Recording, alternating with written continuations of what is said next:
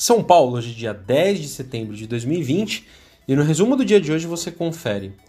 Bom, por aqui o Bovespa recuou nessa quinta-feira, fechou com uma baixa de 2,43% aos 98.834 pontos.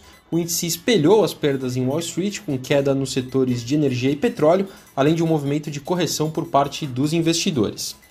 No cenário corporativo, o destaque do dia ficou com o Pão de Açúcar, que fechou com uma alta expressiva de 14,80%, fechou a R$ 71,35. A companhia informou que iniciou análises e tratativas para realizar a cisão do seu braço de atacarejo, o Açaí.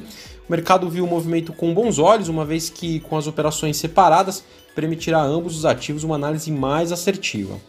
Outros destaques temos na ponta positiva, as ações do setor de proteína tiveram um dia positivo com a valorização do dólar frente ao real, indícios sólidos da retomada do consumo na China.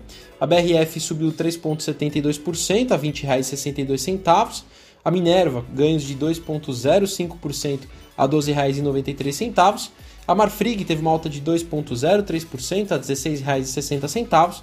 E a JBS, com ganhos de 2,41% a R$ 22,53. Na ponta negativa do índice, a Petrobras PN, Petro 4, recuou 2,68% a R$ 22,12. A Petro ON caiu 3,78% a R$ 22,15, com mais um dia de declínio dos preços do petróleo no exterior e meio às preocupações com demanda. A PetroRio também perdeu 4,16% a R$ 39,59. Dias de perdas também para o setor de varejo eletrônico, com os investidores realizando correções nos papéis, mesmo após dados no varejo ter mostrado um aumento de 5,2% de vendas em julho, quando comparamos com junho.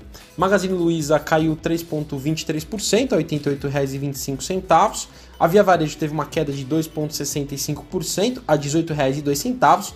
E para fechar, a B2W com perda de 2,55% a R$ 100,18.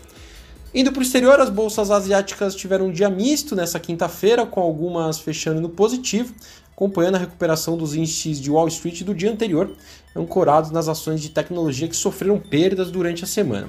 Já as bolsas chinesas fecharam em queda depois de relatos de que o governo chinês pretendia interferir nos negócios com a finalidade de coibir especulações nos mercados.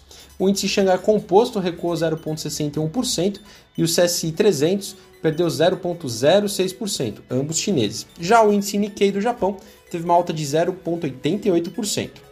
As ações europeias tiveram um dia sem direção, com a maioria dos índices fechando no vermelho. Pesou a decisão do Banco Central Europeu de manter a taxa de juros estável, além de ameaças de uma segunda onda de coronavírus na região. Analistas afirmam que a recuperação ainda não está clara no continente, o que limita os ganhos desde o mês de junho. O índice FTS Eurofirst 300 caiu 0,60% e o PAN europeu caiu 0,59%.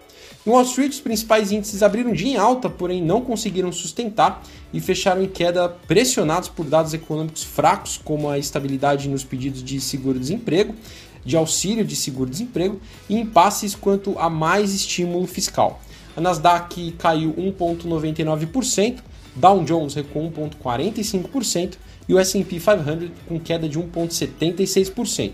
Bom, sou o Fábio Capone, Equity Sales do BB Investimentos e diariamente estaremos aqui no Investimento em Foco trazendo um resumo do dia do mercado para você. Até a próxima!